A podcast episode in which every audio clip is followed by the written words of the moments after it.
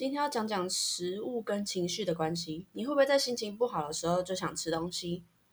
那这状况称为情绪型饮食。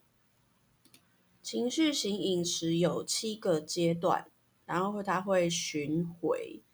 第一步就是你在产生压力情绪的时候，第二个就是当下你会很想要有安慰嘛，情绪需要消解。那第三步就是吃，你会借由吃得到安慰。那吃完东西以后嘞，你的心情好的荷尔蒙就出来了。所以第五步是你会暂时有那种舒缓快乐的感觉。那第六步是当你的借由吃带来的正向情绪慢慢下降之后，你就又调回你的负面情绪。那下一步就是又回到了第一步嘛。那我们在情绪之下常选择的食物有一个词叫做 comfort food，中文应该是翻译成疗愈型食物吧，就是吃了会让你觉得心情很愉快的食物。那疗愈系食物的第一个特色就是怀旧，就是你吃的时候你会想到你小时候啊。那每个国家有它的 comfort food，我觉得台湾的 comfort food 应该是科学面啊，然后猪油拌饭那一类小吃吧。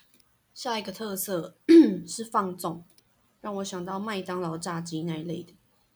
第三个是便利，像现在外送非常便利啊，我想能取得食物这么便利。也会更增进这一类食物想人类想摄取这个食物的欲望吧。然后这些食物呢，它们的共同特色都是高热量、高碳水化合物，然后很容易制作，很方便制作。啊要破除情绪型饮食的七个循环，我们要怎么做会比较好呢？其实我们可以靠运动、旅游。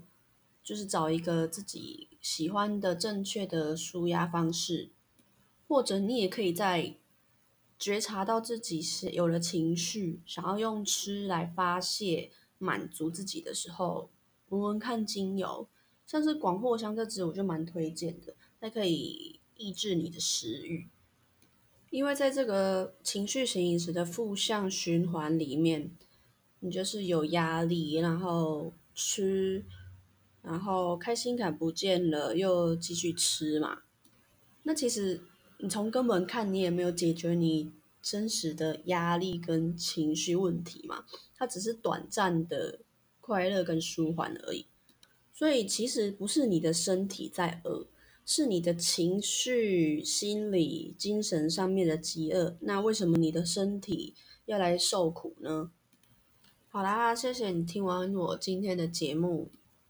听完对节目有什么心得的话，可以到 IG 找我聊聊，或者是在 IG 的心动 tag 我，拜拜。